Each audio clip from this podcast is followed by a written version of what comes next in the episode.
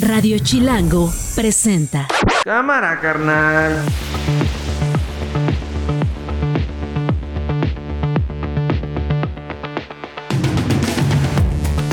Es martes, martes, martes, martes, 12 de septiembre, es la una de la tarde. Soy Nacho Lozano y esto no es un noticiero. Así suena el mediodía. Desde la voz considera que si esas diferentes circunstancias que se dieron, incidencias en el proceso, se quedan igual, pues yo ya no tendré interés en estar en Se van solos, se van sin pueblo, se los va a chupar la bruja políticamente hablando. Acá tienen un lugar destacado, segundo lugar, indiscutible. ¿Por qué tendría que ir de nuevo a un segundo eh, procedimiento que obviamente sería como un suicidio. Y le toca finalmente a la Cámara de Diputados ver si esas propuestas atienden a un principio de racionalidad. Finalmente son los recursos de todas y todos. Contamos con la disponibilidad de 5.386.200 dosis de vacuna Abdala que están almacenadas en Birmex en octubre y noviembre eh, van a, llegar 4 millones de dosis vacuna Sputnik. Es un momento muy difícil, pero hay que despedir a mi papá como se merece. Ustedes siempre fueron muy cálidos con él, mi papá amaba a su público y estaba muy agradecido con ustedes, así que bienvenidos, que esto sea una gran fiesta. Muchas noticias este mediodía, muchas historias y entrevistas que contarle. Está Sandra Cuevas, que es alcaldesa de Cuauhtémoc, todavía alcaldesa de Cuauhtémoc. Voy a hablar con ella en un minutito más. Esto no es un noticiero.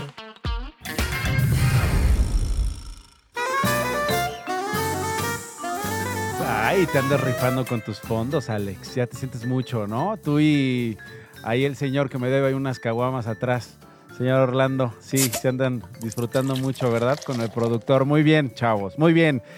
Vaya bienvenida que le estamos dando a Sandra Cuevas. Ella es todavía alcaldesa de Cuauhtémoc.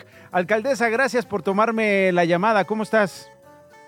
Muy bien, gracias. Agradecida por el espacio que me dan a sus órdenes. Vas a buscar, alcaldesa, la jefatura de gobierno de la Ciudad de México. Con quien te pongan, como te lo pongan, lo vas a vencer. Así es lo vamos a destrozar. A destrozar. o sea, con esa sierra con la que te hemos visto de arriba abajo. Igual, así va, así va a caer. Vámonos. ¿Y por qué, por qué alcaldesa? ¿Por qué, ¿Por qué quieres ser jefa de gobierno de la Ciudad de México? Mire, la Ciudad de México es un lugar hermoso que, que desafortunadamente ha estado descuidado, abandonado, en donde hace falta trabajar en equipo si Dios me lo permite y llego a la jefatura de gobierno, me gustaría trabajar con los 16 alcaldes, sean del partido que sea, ponernos a competir, pero no, pero no entre los mexicanos o entre los capitalinos, competir a nivel internacional para poder llevar a la Ciudad de México como una de las ciudades más seguras del mundo, una de las ciudades más iluminadas del mundo, una de las ciudades más limpias del mundo. Debemos trabajar para competir hacia el exterior y eso le va a traer beneficio a nuestra gente debemos de mejorar el sistema educativo. Las escuelas están totalmente abandonadas. Vemos a los niños, algunos llenándose de piojos porque no tienen ni siquiera un techo, no tienen un, espacio en donde estar a la hora del recreo. Vemos que no tienen ya alimentos, desayunos como hace muchos años se les mandaba sus desayunos a los niños. Tenemos olvidado el sistema del transporte, tanto el metro como todos los transportes que usted me quiera decir. Necesitamos unificar, tener una sola tarjeta donde la gente pueda subirse al metro, a la bicicleta, al metrobús, al microbús, a la combi y que todo esté totalmente regulado, en orden y limpio. Yo quiero trabajar para lograr una gran ciudad ¿Con qué que partido? compita entre las mejores. Eh, ¿Con qué partido? Se lo pregunto porque usted ha dicho eh, pues usted es básicamente alcaldesa por el PRD, voy a presentar mi propuesta por el PAN, por el PRI. ¿Ya les dijeron cuáles van a ser las reglas? Eh, hay un par de colegas suyos, alcaldes, que ya levantaron la mano y que parece que están mejor posicionados que usted. ¿Cuál va a ser el método para elegir a ese candidato o a esa candidata de la oposición? ¿Con qué partido, alcaldesa? el día de ayer yo envié a cada uno de los presidentes de los partidos PAN, y PRD, tanto nacionales como en la Ciudad de México, un, una propuesta para que podamos ya llevar a cabo el proceso de selección a candidatos. O sea, todavía no hay. Mis compañeros, eh, puede ser tanto Rubalcaba como Tabuada, están mejor posicionados. Ellos ya llevan mucho tiempo eh, diciendo que quieren ser al- eh, jefes de gobierno. Yo llevo tres semanas que levanté la mano y nos ha ido muy bien. Entonces, lo único que yo pido es que nos midan, que tomen en cuenta el perfil de cada uno, que tomen en cuenta lo que se necesita para ganar. Y la el ciudad. mejor posicionado o la mejor posicionada que se quede con eh, la candidatura del frente, digamos. Us- Usted la buscaría por el frente. Ok. Ahora, ¿a qué cree que se deba que usted no está en primer lugar en la oposición? ¿Es su estilo de gobernar, alcaldesa? No, no estoy en primer lugar porque no soy lo- la preferida de la cúpula del poder, del PAN, del PRI, del PRD, porque yo los tengo de conocer dos, de dos años a la fecha. Yo antes no conocía a ninguno de mis compañeros, a ninguno ni a los presidentes de los partidos. O sea, yo recientemente eh, los conozco dos, de dos años a la fecha y cada uno de ellos pues ya tiene a su preferido, que ha venido trabajando desde hace muchos años. Que son El PAN, Taboada. pues, tiene a Taboada, Ujú. eh, PRI a Rubalcaba, Rubalcaba. el PRD a Nora Arias. Todos ellos Mm. llevan más de 20, 25 O sea, va años contracorriente. de la política. Va contracorriente. Vamos contracorriente, pero con el favor de Dios nos va a ir muy bien. Y además no solamente decir que, que es un tema de mucha fe, que para mí es lo primero, ¿eh? La sino fe. también lo que, lo que sentimos en las calles. Yo soy mucho de andar en territorio, a mí no me gusta estar en la oficina, a mí me gusta estar No, en no, las no, colonias. la hemos visto, bueno, pues, Desde la base. Ha echado abajo cualquier cantidad de restaurantes que simple y sencillamente están allá en la vía pública, alcaldesa. No, te- nos queda claro que le gusta hasta echar tacos afuera, hacer hamburguesas, que ese día no le quedaron bien como los tacos, por cierto. Es más difícil hacer tacos, fíjate, qué difícil es la labor del taquero porque se quema uno las manos mucho. Sí, la criticaron mucho cuando usted mandó a despintar los puestos de tortas, de tacos. Eh, creo que cayó muy mal eso. Pues muchas cosas han gustado, muchas cosas han generado controversia, unos van a estar de, acuer- de acuerdo, otros no van a estar de acuerdo, pero el tema de gobernar y de hacer política es tomar decisiones.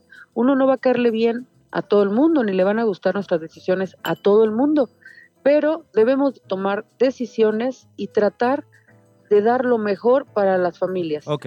Yo, imagínense, yo que gano, yo, para mí sería más fácil estar recibiendo cuotas desde mi oficina y no complicarme. Sin embargo, prefiero salir a las calles y poner orden, Ajá. alinear a los restauranteros, alinear a los puestos ambulantes, porque eso es lo que quiere el vecino. El vecino no quiere salir con su silla de ruedas y no poder subirse a la banqueta. El vecino no quiere salir con sus perritos, pasar en medio de las sillas con los restauranteros y que el mesero se enoje porque va pasando la señora o el señor con sus perritos.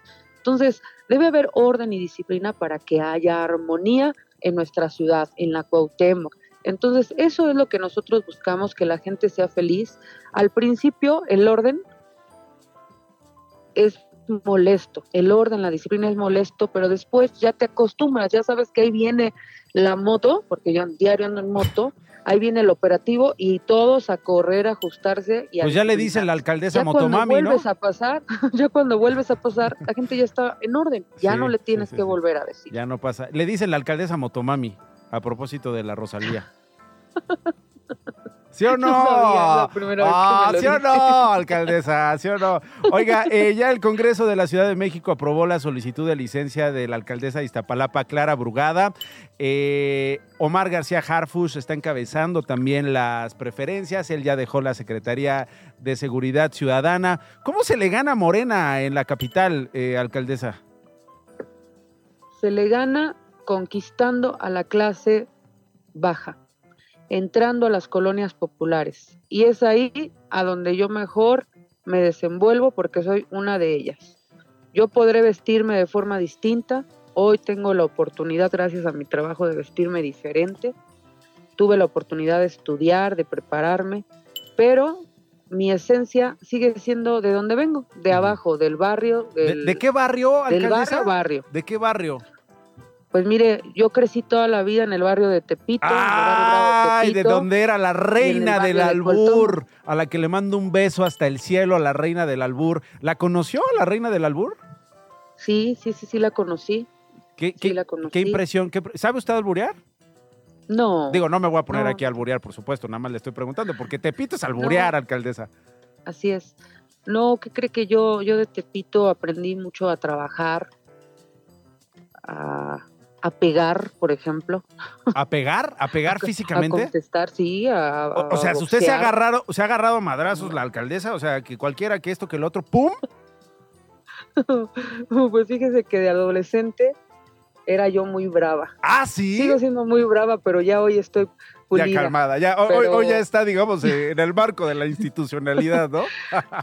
Exactamente, pero, pero la verdad es que eso, la esencia, no la pierdes. Sí, pues no. Entonces, El barrio es el ahí a barrio. donde tenemos que entrar. Tenemos Sí. que entrar a las clases populares, a la clase baja, para decirle hay una propuesta diferente. Pero ahora, a ver, esta pregunta, es, es- esta pregunta se la quiero hacer porque lo que usted dice es bien interesante. Yo vengo de barrio y usted hablaba de cómo se viste.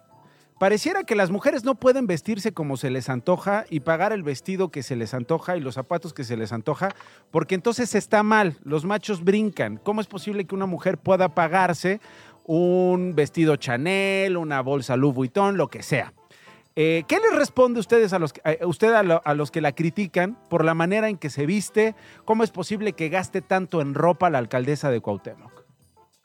Bueno, primero decirles que yo trabajo para, para vivir feliz. Y si a mí me hace feliz gastarme mi dinero en ropa, pues es mi felicidad, es mi decisión. Pues cada quien su lana, Una. Y cada dos, quien sus cubas. Exactamente. Y dos, agradecerles porque si no hablaran de mí, no sería yo tan popular. No- estaríamos hablando con usted aquí en Radio Chilango, para gris. empezar. Y yo no soy gris. Sí, a ver, e- eso, eso, eso es importante, eso es importante, alcaldesa. Eh, dice usted, eh, yo gano lo que gano y yo me visto como quiero vestirme. Además, se tiene que gustar, ¿no? Porque ya dijo usted que se quiere casar con Sandra Cuevas. ¿Sí o no? Oh, pues Amo- usted lo amo dijo, yo no lo dije. Amo a Amo a Sandra Sandra Cuevas, Cuevas. estoy enamorada de Sandra Cuevas. Y la pararon, alcaldesa, porque en una de Es esas que hasta ¿sabe se qué? daba a Sandra Cuevas. Es que sabe qué? que me da mucha risa porque ahora cada que se mencionan eso eh, es inevitable recordar a Nora Huerta que del Canal 11. Ah, de Creo la Reina Chula. Saludos a la Reina Chula Nora Huerta. ¿Por qué? ¿Por qué se acuerda de Nora Huerta o qué? Ah, porque Ah, la ahora ya todo invita. el mundo me trae mis, mis oficiales, me dicen, ámenme, ámenme. Pues es que Entonces, también la usted se verdad es que pone, se es- pone de... Es algo bonito, es algo que te vas a llevar ya cuando termines esto, te lo vas a llevar en el corazón. Hay que ¿Cuánto- reírse de uno mismo. ¿Cuánto cuesta el closet de Sandra Cuevas? Uy, no sé, Más o menos. no, no sé. Un día vayan y hagan ahí el cálculo. No, pues yo cómo me voy a meter al closet Yo de Sandra invito. Cuevas, no. No sé, la verdad no sé, no sé cuánto, pero... Pues que un milloncito, dos milloncitos. Pero no decirles que siempre voy, siempre voy a, a las tiendas de descuentos, a los outlets. Ah, usted es no. de descuento, de baratas. Gusta mucho ir a Punta Norte. Sí, voy a Punta Norte, ahí me con- conocen la mayoría porque siempre está comprar ropa. Así es. Ah, muy bien. Eh, pues, está muy bien, pues hay que aprovechar las ofertas. Pues tampoco se trata de gastarse todo el sueldo en una falda, por ejemplo, o en una bolsa. Ay. No, yo me espero cuando ya hay ofertas. Exacto, cuando ya haya ofertas. Bueno, ya está. Eh, oiga, venga pronto, ¿no? Digo, ya va a empezar, ya va a empezar el proceso allá en el PRI, PAN, PRD, ya lo dice usted. Todavía no están las, las reglas claras. Hay dos, sí, claros, este. Eh, alcaldes bien posicionados. Ahí estoy perdiendo la comunicación con Sandra Cuevas, pero bueno, eh, ojalá pueda venir pronto acá al, es- al estudio de Radio Chilango. De esto no es un noticiero para poder platicar. Alcaldesa, por lo pronto, le agradezco estos minutos. Sí, el día que me inviten yo ahí voy a estar. Ay, ay, el día que me inviten. Luego ponemos fecha y no, pues la alcaldesa anda, este, eh, serruchando restaurantes. No, no, el día que me inviten yo voy. Órale, ya está. Bueno, ya quedamos. Gracias, alcaldesa. Le mando un abrazo y gracias por tomarme la comunicación. Ahí está la alcaldesa de Cuauhtémoc. Sandra Cuevas. Y eh, esto de último momento, eh, hace unos instantes eh, la alcaldesa de Iztapalapa eh, ya puede decir que fue aprobada su solicitud de licencia. Ella quiere ser jefa de gobierno. Ella es la segunda mejor posicionada dentro de Morena para eh, tener esta candidatura de ese partido político, que es el que hoy gobierna la jefatura en la Ciudad de México. 16 minutos después de la una de la tarde. Esto no es un noticiero. Juan Alberto Vázquez es periodista independiente en Nueva York. Emma Coronel, a horas, a minutos de salir de la cárcel, podría quedar en libertad el día de mañana, miércoles. Mi querido Juan Alberto, gracias por tomarme la comunicación. ¿Cómo se toma esta noticia allá en Estados Unidos? ¿Cómo estás, Nacho? Primero déjame saludarte con mucho afecto y decir que qué gusto estar aquí debutando en Radio Chilango. De verdad, enhorabuena por este nuevo proyecto, esta nueva estación. Gracias. Y felicitarte por esta gran entrevista que le acabas de hacer a la alcaldesa. Hombre, me tenías súper divertido aquí esperando. Este, buena entrevista, ¿eh? Muchas verdad. gracias, querido. Muchas gracias, querido Juan Alberto. Te mando un abrazo. Gracias por eh, estar con nosotros y qué mejor que tú para que nos digas qué está pasando con Emma Coronel, qué está pasando con este personaje. Híjole, eh, de tantas aristas se puede abordar, ¿no? Sí, mira, Nacho, ¿cómo se toma esto? Realmente desde un inicio, desde que fue detenida, fue una cosa bastante extraña. Eh, de- recordemos al auditorio que ella fue detenida en febrero del 2021 en el aeropuerto de Virginia, a donde no tenía nada que ir a hacer. O sea, no conocía gente en Virginia, no tenía, digamos, negocios o conocidos, hasta donde se sabe, ¿no? Eh, básicamente, pues sus afectos acá en el norte de los Estados Unidos estaban acá en Nueva York, acá conoce a sus abogados, a los que lo acompañaron en toda esta aventura del juicio de su esposo, y entonces viaja misteriosamente un día sola a Virginia y ya la está esperando ahí el FBI, la detiene, hay una declaración jurada del agente Eric Maguire que dice que iba a ser acusada por conspirar para distribuir heroína, entonces cocaína, marihuana, entonces bueno, pues todo el mundo piensa, pobre Emma Coronel, ya le van a aplicar pues la misma que su marido, algunas décadas en prisión. Pero bueno, después las cosas se comienzan a calmar para ella. Ella se declara culpable en junio de ese año y simplemente la acusación o acepta ella ser eh, o ayudar a su marido en actividades de narcotráfico, así se dijo, ¿no? Ella lo ayudaba y ese mismo año, en, en noviembre del 2021, la sentencian a tres años, ¿no? Una sentencia bastante, pues, generosa para un caso de narcotráfico. Pues cooperó. Estamos hablando de que, bueno, Cooperó, ¿Perdón? ¿no? Cooperó. Es decir, eh, ayudó bastante a la DEA, que pues corrupta pues como ella misma. Emma Coronel cooperó en su momento y por eso y, y por eso las condiciones en las que la tienen hoy en California y la fecha de salida de Emma Coronel, ¿no? Sí, por, por supuesto, o sea, hay ahí una especie de contubernio por, entre ella y, y obviamente el FBI. No se sabe, no se sabe, Nacho, si también fue una especie de protección, porque obviamente cuando está el juicio del Chapo y ella tiene mucha información sobre otros miembros del cártel de Sinaloa, pues no sabemos si recibió amenazas y entonces esto de detenerla y sacarla de circulación fue una especie de protección.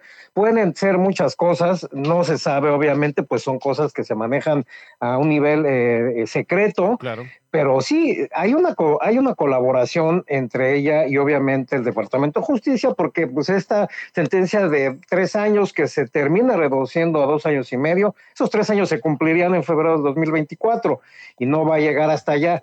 Después ya obviamente se reduce, también cuenta que ella es ciudadana eh, de los Estados Unidos, tiene la doble nacionalidad, entonces bueno, eso la ayuda un poco más, pero de algún modo todo está muy extraño, muy oscuro y ya mañana pues ella ya va a estar en libertad. Desde junio, recordemos también, abandonó la prisión en la que estaba en Texas para ser enviada a esta casa de transición en donde, bueno, comienzan a dejarles un poco en libertad, les dan permiso de buscar empleo, de integrarse a la sociedad. Sí. Y entonces, bueno, pues es esta parte, estos tres meses que ha estado ahí en California, ya donde ella, bueno, eh, reside o tiene residencia previa a todo este asunto.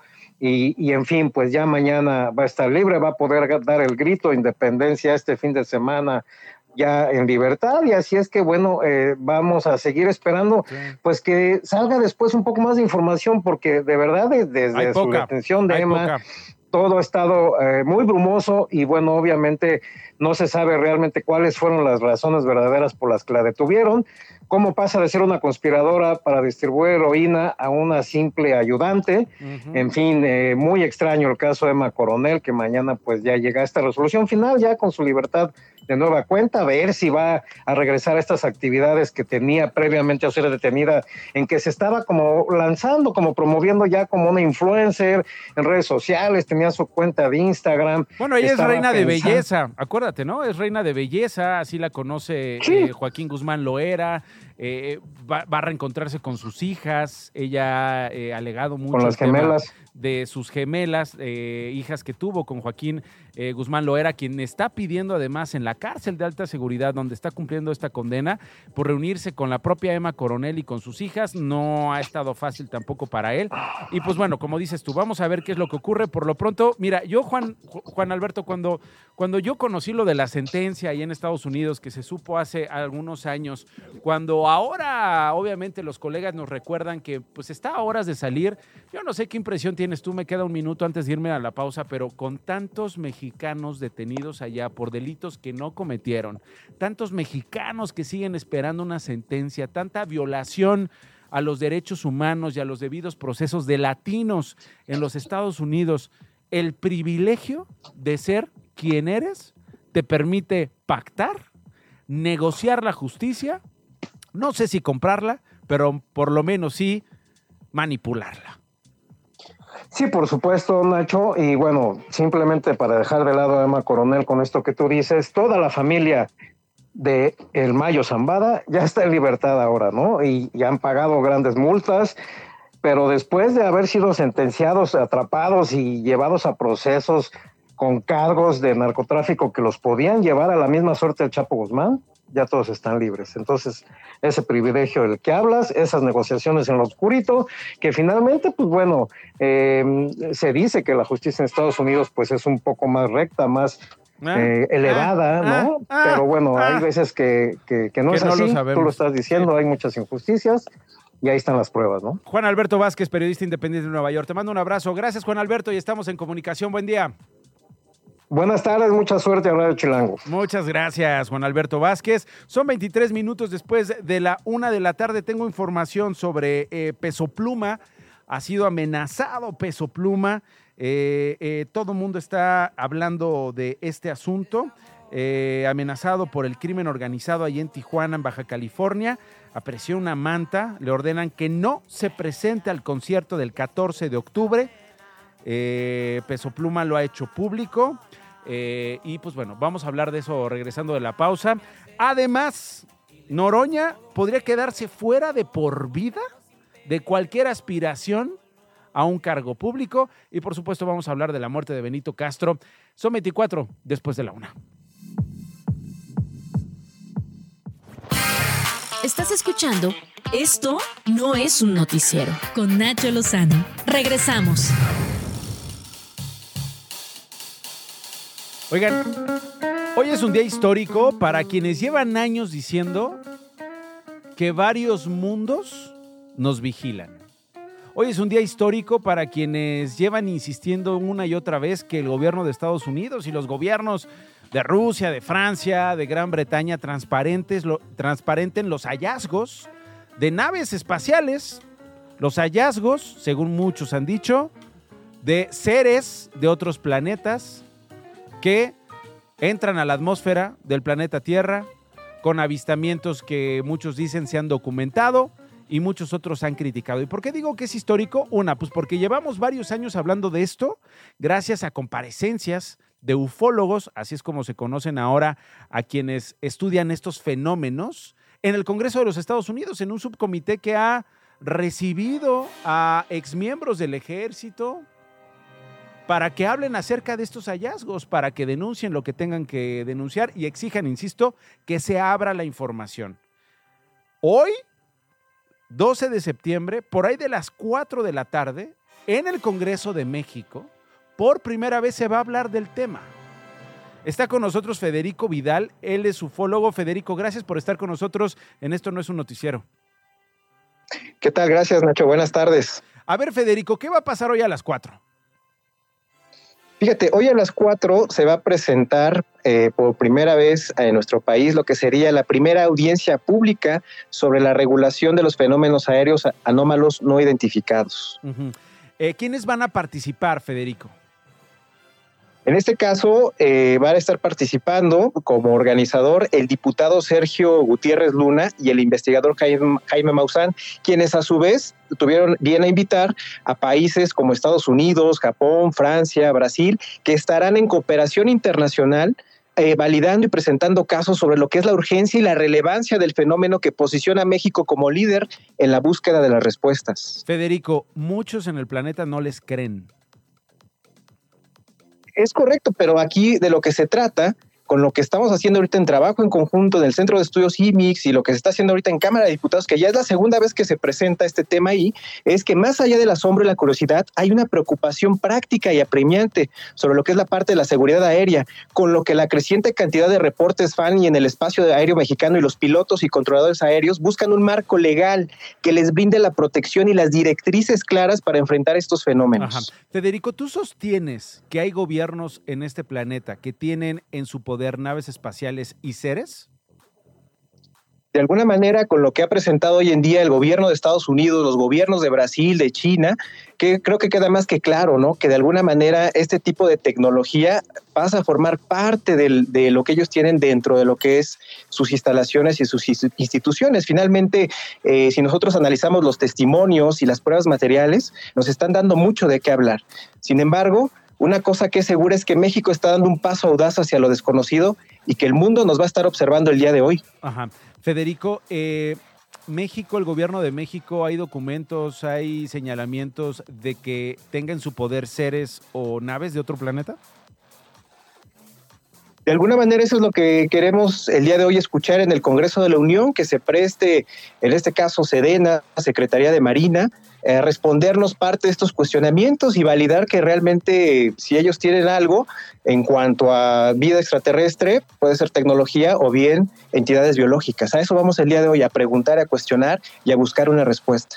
¿Qué posición ha tenido la Sedena, las, las autoridades mexicanas a nivel federal respecto a su interés, el de ustedes, respecto a sus señalamientos y lo que se ha hecho público en los últimos años frente al fenómeno eh, de los de la vida en otros planetas, del UFO, como se conoce en los Estados Unidos. ¿Qué ha respondido el gobierno de México?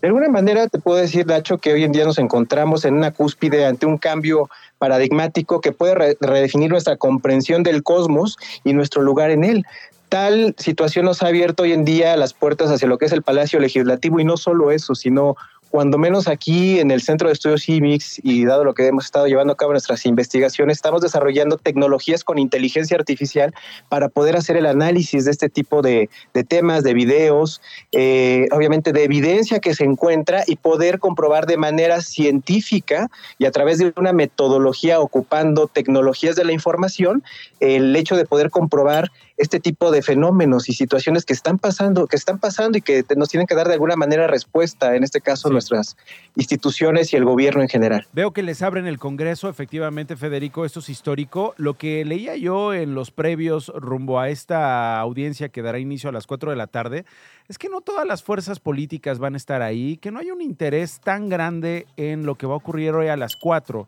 Federico, ¿qué opinas de eso? Pues de alguna manera es un tema que se va a someter a discusión hoy, donde estamos por primera vez aperturando esto ya a través de lo que son nuestras instituciones gubernamentales y con esto nosotros queremos a través de este tipo de espacios poder presentar, en este caso, lo que pueden ser evidencias, materiales, y que de alguna manera ellos tengan de qué hablar y cuestionarnos. Hay que mm. invitarlos. A mí me gustaría aquí, Nacho, aprovechar este espacio para invitar y retar a las autoridades a que nos presenten esta evidencia, que nos cuestionen, que de verdad se sumen a este tipo de, este, de presentaciones para que nos puedan de alguna manera eh, cuestionar a través de ello y que puedan también adentrarse en este tema y vean que es algo que, a lo que le tienen que poner atención. Bueno, Vamos a ver, vamos a ver cómo lo toman, porque hay de todo, ¿no, Federico? Y creo que en las redes sociales uno encuentra este, posiciones, muy buenos textos, eh, seguimientos que ha dado The New York Times, por supuesto la NASA, lo que ha hecho en los últimos años y también lo otro, ¿no? El humor. Finalmente hay quienes dicen, ya ven, llevan años diciéndonos que existen otros seres y que los ovnis llegan, parece que tenían razón y otros que dicen son unos impostores, nos están robando el tiempo y no les creo nada. Tú, Federico Vidal, en los últimos años has tenido un encuentro con un ser de otro planeta. Tú, Federico Vidal, tienes evidencia que presentar de, de algún contacto, de algo que hayas visto en el cielo, Federico? ¿O en la tierra? ¿O no, no sé dónde? Sí, de hecho, Sí, de, hecho tenemos una gran cantidad de reportes. Nos hemos tenido la oportunidad de grabarlos con equipo militar, que son los equipos Yukon Rangers, eh, tener la posibilidad de tener gaussmetros, eh, algunos lectores especiales que tenemos para poder visualizar este tipo de, fenómenos y sobre todo aquí lo más importante, también la presentación que nosotros vamos a hacer ahora en una segunda fase el 7 de octubre, que igual me gustaría invitarte a ti y a toda tu audiencia, el 7 de octubre en Sadi Carnot, donde estaremos presentando específicamente estas evidencias, lo que nos ha tocado a nosotros vivir, las evidencias que nosotros tenemos en relación a este tipo de temas y presentaremos algunas piezas. Muy bien. Federico, muchísimas gracias. Me encantaría entrevistar a un marcianito para preguntarle si se quiere llevar a Marcelo Ebrard en una de esas en otro planeta le va mejor que como le está yendo. Pues sí, qué tristeza, pero en una de esas tampoco te quieren hallar, hermano. O a Gerardo Fernández Noroña. A ver, a, ver si se apunta. Por lo pronto, Federico Vidal, gracias. Te mando un abrazo y estamos pendientes de lo que ocurra hoy a las cuatro. Gracias. Gracias, Nacho. Hasta 33 después de la... Estaría muy bien, ¿no? O sea, pues si ya les, le van a cerrar la puerta eh, que quiera abrir a Gerardo Fernández Prefiero largarme de aquí. Pues sí, a otro planeta. Pues a otro planeta. Se puede ir, se puede largar a otro planeta en lugar de buscar este ser presidente acá, porque aunque quedó en tercer ¿Y lugar. ¿Qué cobarde Mario Delgado? También, o sea, también podemos hablar con Mario Delgado y eventualmente decirle, oye, ¿te animarías a aventarte un viaje a otro planeta y en una de esas quedarte ahí? Ahí quedarte, ¿no? Hacer tus encuestas allá entre los marcianos y a ver quién quiere animarse a votar por ustedes. Podemos preguntarles, por supuesto. Por lo pronto, 34 minutos después de la una. Esto no es un noticiero. Liliana Rodríguez es analista internacional, es profesora del TEC de Monterrey. Profesora, ¿cómo estás? Buen día.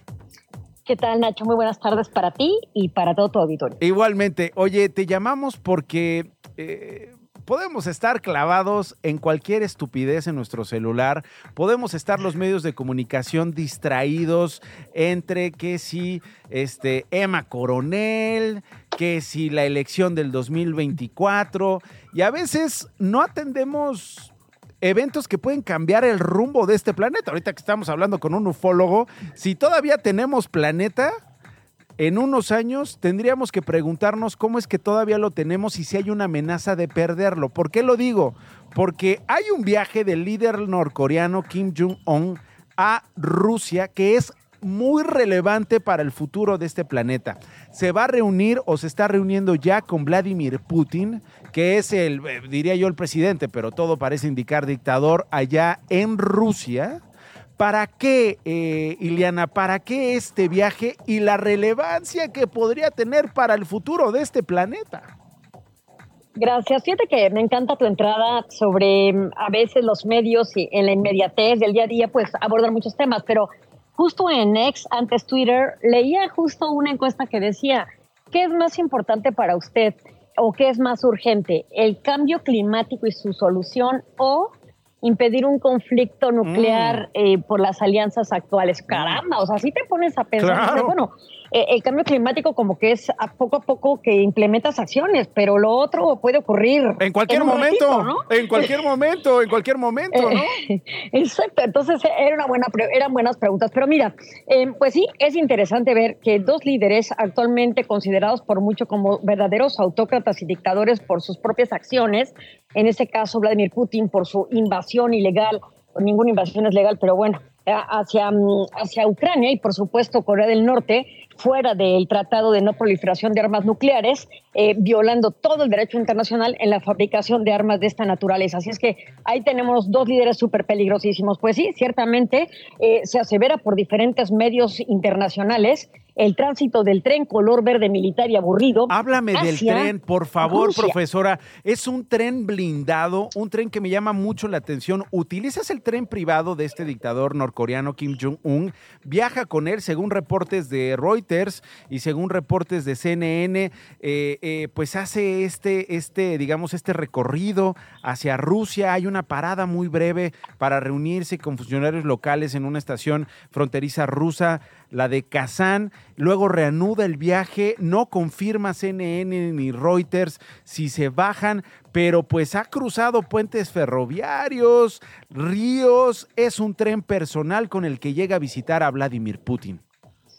Así es, e- es, eh, es el colmo de la extravagancia, pero incluso las paradas en las que se detiene este tren para los diversos descansos eh, de los ocupantes incluso y la- el propio mantenimiento del tren son paradas privadas para Kim Jong-un, es decir, allí no hay, eh, no está el pueblo, vamos, no están los eh, norcoreanos esperando subirse, es un tren privado con, con escalas privadas, ¿no? Y con todas las extravagancias del mundo, con las comodidades de, de su propio hogar, etcétera. Sabemos que las excentricidades de este, este líder llevaron que incluso las sanciones internacionales de Naciones Unidas fueran orientadas, por ejemplo, a impedir que el líder tuviera acceso a la compra de automóviles de lujo, por ejemplo, un Rolls Royce o joyas o ropa de las marcas que él utiliza evaluadas en, en miles de dólares. ¿no? O sea, imaginémonos el, el nivel de extravagancia de este líder y dictador, que además las sanciones fueron prácticamente orientadas a condenarlo a él y, por supuesto, con ello arrastrar a su pueblo hacia una crisis humanitaria en la que está sumida. Y esto nos llevaría precisamente a tratar de establecer por qué Kim Jong-un se, re- se reuniría en este día eh, donde todavía no sabemos en qué parte de Rusia con el líder eh, de aquella nación. Bueno, pues la intención primero es que Rusia no está teniendo la suficiente capacidad de artillería, su modernización y su alcance para ganar esta guerra en Ucrania, mientras que Corea del Norte tiene esta capacidad de invención y de creación de este tipo de artillerías, pero a la vez su moneda de cambio es ayúdame con el tema de la ayuda humanitaria que necesito en un pueblo que en este momento está hambriento porque no están llegando eh, bienes de consumo para ellos, no están teniendo la, sufi- la suficiente producción para tratar de mitigar el hambruna que está viviendo en este momento Corea del Norte y por la otra Rusia que necesita esta artillería. Así es que es un ganar-ganar por donde se le vea. El tema aquí, la peligrosidad de esta alianza eh, donde se ignora por los medios en qué consistirá, es la potencialidad de estas armas letales que exceden a la normativa internacional y que están prohibidas en su construcción y que le darían posiblemente una ventaja estratégica a Rusia para ganar la guerra en Ucrania. Así es que la alianza es mortífera al margen del derecho y al margen de toda negociación donde China no está. Este es un elemento interesante porque China tiene muchas conexiones con ambos estados. Hay que ver si Xi Jinping avala cualquier acuerdo que puedan hacer entre Rusia y Norcorea. ¿Por qué? Porque finalmente Norcorea sí depende en gran medida de la alianza con China. Si China no acepta estos tratos, eh, no podrá haber ningún resultado de este encuentro entre Ah. Kim Jong-un y Vladimir Putin. Interesante, 18 meses de guerra en Ucrania, falta de municiones, proyectiles, no es que Rusia tenga hoy dinero en efectivo, no es que tenga hoy Rusia ese, ese poder eh, pues para pagar como otros países, como otros gobiernos, compran armamentos, compran elementos militares, el intercambio, los términos, no creo que se sepan eh, en su totalidad, pero seguramente trabajo, el, el trabajo de algunos periodistas, de algunos expertos nos darán alguna idea de esto. Y sí, el primer viaje que hizo Kim Jong-un lo hizo a China, eh, su primer viaje al extranjero, ahí se reunió con Xi Jinping, ha ido varias veces a China, fue en mayo del 2018, el primero, eh, digamos, el primero eh, que fue en marzo, en el 2018, en mayo también fue, en junio también fue de ese año, fue en enero también del 2019, en fin, una relación muy estrecha. Queríamos retomarla contigo para poner contexto, para intentar entender con todos estos elementos esta visita, que yo creo que se pudo haber resuelto con avión. ¿Por qué no tomó un maldito avión? por seguridad, pero algo importante aquí también es la estrategia de Biden que justo ayer en Por en seguridad, en los dices tú, o los sea, es decir- conmemorativos del 1109 que no alcanzó a llegar a Nueva York que estuvo Kamala Harris es también por su visita a Vietnam. Y lo que fue negociar el mandatario estadounidense es justamente el tema de aprovisionamiento de semiconductores, es decir, si tú te fijas bien en la geopolítica y los, map- los mapas de lo que está pasando ahorita estratégicamente hablando es un Estados Unidos buscando nichos para tener este mercado que tiene hoy día con Taiwán el tema de los semiconductores, que son importantísimos para la industria eléctrica de cara al futuro, pero mientras un Putin negociando con Kim Jong-un precisamente para temas militares, es decir, eh, ambos, todos están buscando em, eh, ser estratégicamente competitivos, pero finalmente un semiconductor, ¿para qué te sirve? Está conectado a la industria también militar, no exclusivamente para que tú y yo manejemos un auto eléctrico en el futuro. Entonces, también este tipo de pasos, ¿por qué Kim Jong-un de manera urgente eh, va a ver a Vladimir Putin, ¿no? Entonces yo creo que no hay que perdernos en la línea internacional estas conexiones que estamos viendo. Totalmente, lo que está pasando de ese lado del mundo importa muchísimo. Qué bueno que traes a cuenta lo de Joe Biden allá en Vietnam, importantísimo, eh, por supuesto.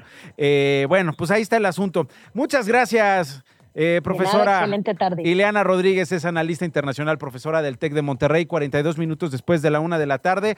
Vamos a entrarle al asunto de las vacunas. Hoy hubo un anuncio importante en la mañanera. Mauricio Rodríguez es vocero de la Comisión Universitaria para la Atención de la Emergencia del COVID. Eh, doctor, gracias por estar con nosotros. Bienvenido a esto no es un noticiero. Hola Nacho, ¿cómo estás? Muy buenas tardes, saludos al auditorio. Esta mañana el titular de la Secretaría de Salud, Jorge Alcocer, dice que comienza una nueva campaña. ¿Quiénes van a ser los primeros en recibir eh, las vacunas? ¿Qué vacunas van a ser y cómo ve los tiempos, doctor? Sí, bueno, desde, desde hacía algunas semanas, ya creo que un par de meses, habían dicho cómo iba a estar la estrategia de vacunación en la, después del, de declarar el fin de la emergencia en mayo. Y eh, lo que van a hacer es concentrar las acciones de vacunación contra COVID eh, en la época de más eh, riesgo, que es a partir de octubre y hasta, pues seguramente hasta febrero, y en la población de mayor riesgo. Algo pues prácticamente igual a lo que se hace para la, para la vacunación contra influenza. Y ahorita lo que nos faltaba era claridad sobre las vacunas que se iban a utilizar y ya hoy en la mañana el secretario anunció que van a tener vacunas Abdalá y vacunas Sputnik para justamente aplicar como dosis de refuerzo a las personas de los grupos más vulnerables, de los grupos prioritarios, que son básicamente donde hay que concentrar las acciones de vacunación. Digamos, son 5 millones, 5.3 millones de Abdalá, hay 4 millones de dosis de Sputnik que se tienen en México y será necesario adquirir por ahí de 10.2 millones de vacunas. ¿Estas vacunas sirven, a Abdalá y Sputnik? Eh, sí, claro, todas las vacunas eh, han demostrado ser útiles para prevenir la enfermedad grave y la muerte. Acuérdense que ese es el, ese es la, la utilidad de las vacunas es esa, prevenir la enfermedad grave y la muerte por COVID. Y hasta ahorita todas las vacunas que hemos usado en México han demostrado servir para eso. Entonces, eh, pues es, digamos, la, información que tenemos ahorita es que son esas dos vacunas. Quizá lo que no termina de quedar claro son los números, porque... Sí, claro. Pues la población que está descrita de mayores de 60, personas con comorbilidades y embarazadas, pues ya ahí en ese grupo deben de haber cuando menos, pues no sé, unos 30 millones de personas. No, no queda claro cómo es que vaya a alcanzar. Y además personal de salud, que también no, no sabemos exactamente cuánto personal de salud tenemos en México, pero podríamos pensar en que son pues alrededor de medio millón de personas. No, pues es que eh, los números no dan, doctor. De refuerzo. No alcanza. ¿De dónde las van a sacar? Es decir, como, como por qué prometer algo que por como se ve no se va a cumplir. Yo creo que la experiencia de influenza les da mucha, mucha claridad también de la, del grado de aceptación y de la parte logística de, estas vacunas. La diferencia más importante es que la vacuna contra influenza sí se pone en los menores de 5 años y la vacuna de COVID, el refuerzo no se va a poner en menores de, de 18. Entonces, todo ese grupo, que son como 10 millones de niños y niñas de, de 0 a 5, eh, de seis meses a cinco años, que es el grupo de blanco también de esa vacuna, pues no, no habría que estarlo contemplando, ¿no? Eh, pero a cambio, pues todos los, los las personas con comorbilidades, los mayores de 60 y, y también lo importante, Nacho, pues es decirle a la gente que se vaya y se vacune. Pues o sea, Eso es lo primero. Es que la mejor en defensa. estén las vacunas. Claro, es la mejor la- defensa que puede haber frente al COVID, sus variantes, este virus SARS-CoV-2 que ha tenido varias en los últimos años. Y pues ya lo decías tú, doctor, la única manera de, de enfrentarlo seguro este, Sí. y con una evidencia probada está precisamente eh, con las vacunas. Bueno, queríamos tocar base Sí. contigo para preguntarte, doctor Mauricio Rodríguez, vocero de la Comisión Universitaria para la Atención de la Emergencia del COVID, eh, tu reacción acerca del anuncio que se daba hoy en la mañana para tener un poco más claridad sobre el tema. Con muchísimo gusto, Nacho. Gracias, gracias Mauricio. Y pues bueno, Buenas vamos a esperar obviamente las respuestas a estas preguntas. ¿Quiénes van a ser los primeros? ¿En qué estados? ¿Cómo se va a dar este calendario? ¿Qué es lo que va a ocurrir en un futuro con eh, los grupos más vulnerables que no necesariamente tienen eh, el programa completo de la vacuna ya cubierto o que no necesariamente están eh, considerados en esos, en esos rubros, pero sí son población de riesgo. Así que esperaremos lo que digan. Por lo pronto, pues para variar, prometemos millones de vacunas y no nos alcanza. Pues es México, ni modo que hiciéramos las cosas bien. 47 después de la una. Estás escuchando Esto no es un noticiero con Nacho Lozano.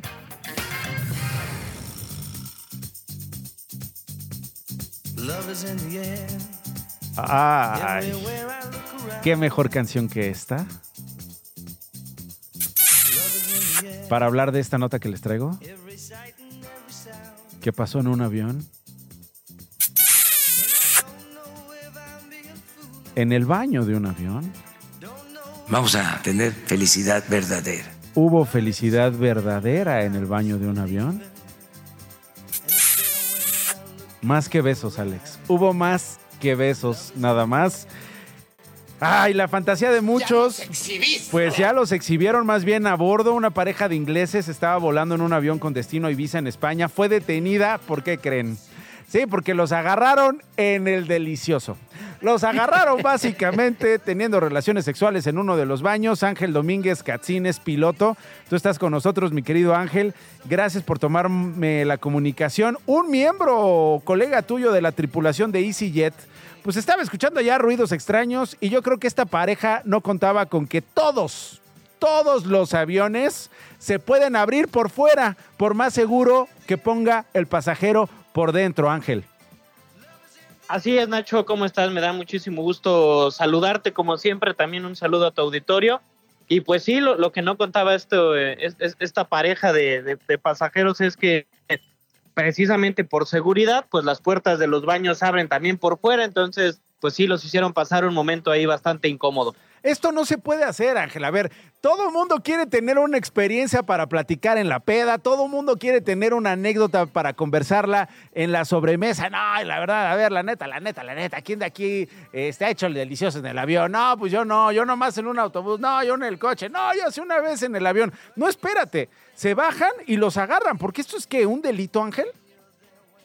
Pues mira, Nacho, depende del país en donde, en donde haya ocurrido. A ver, en Europa son muy estrictos con estas, eh, con estas normas, con estas reglas que de comportamiento, cosas que puedes Con y no estas puedes hacer en cochinadas, Ángel. aviones. Digámoslo claramente, Eh, en- con estas cochinadas.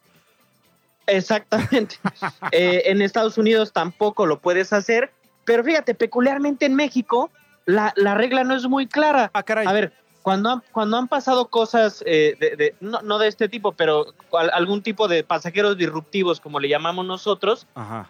lo que pasa es que cuando aterrizas, pues por lo regular, pues la fuerza pública te llevará a algún juez cívico, Ajá. pero si no hay una parte acusadora, pues los dejan ir, ¿no? Ajá. Entonces, es, es muy importante que en México, lo que nosotros venimos diciendo desde siempre, pues es poner reglas claras, porque quieras que no, esto pues, pues pasa como una noticia chusca, ¿no? Sí. Eh, pero eventualmente este tipo de acciones pues pueden poner en peligro la seguridad hasta de las mismas personas, porque si hubieran estado en un momento de turbulencia, pues eh, se pone en riesgo la operación. ¿no? imagina- eh, se ponen en riesgo dos operaciones, la del avión y pues la operación que se está llevando a cabo allá en el avión.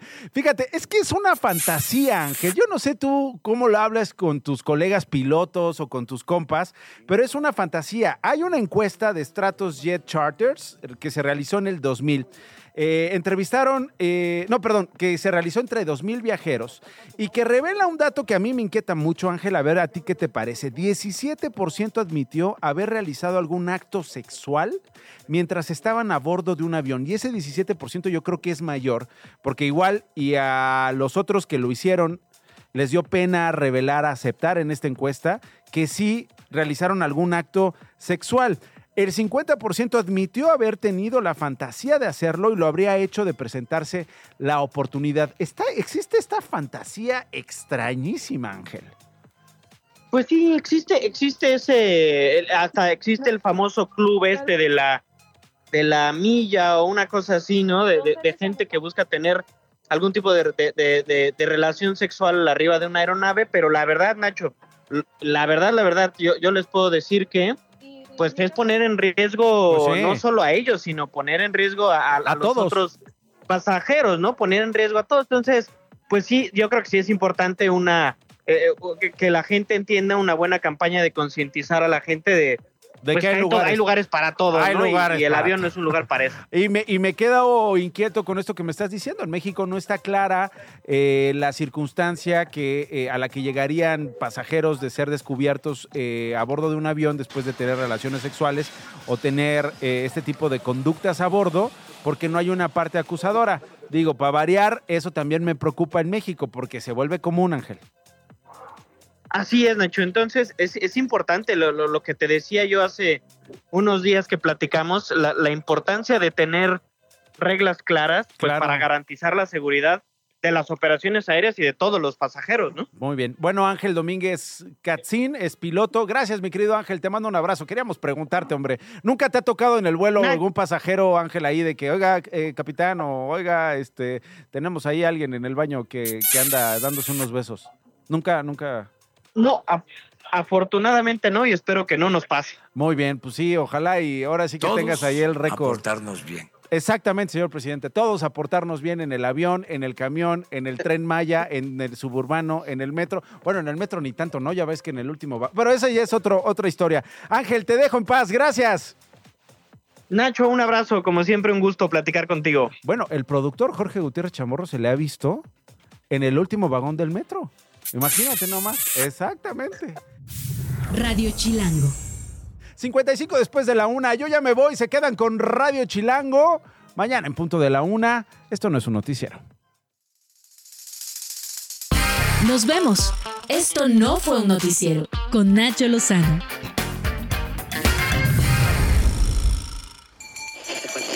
Radio Chilango. La radio que... Viene, viene, ¿eh?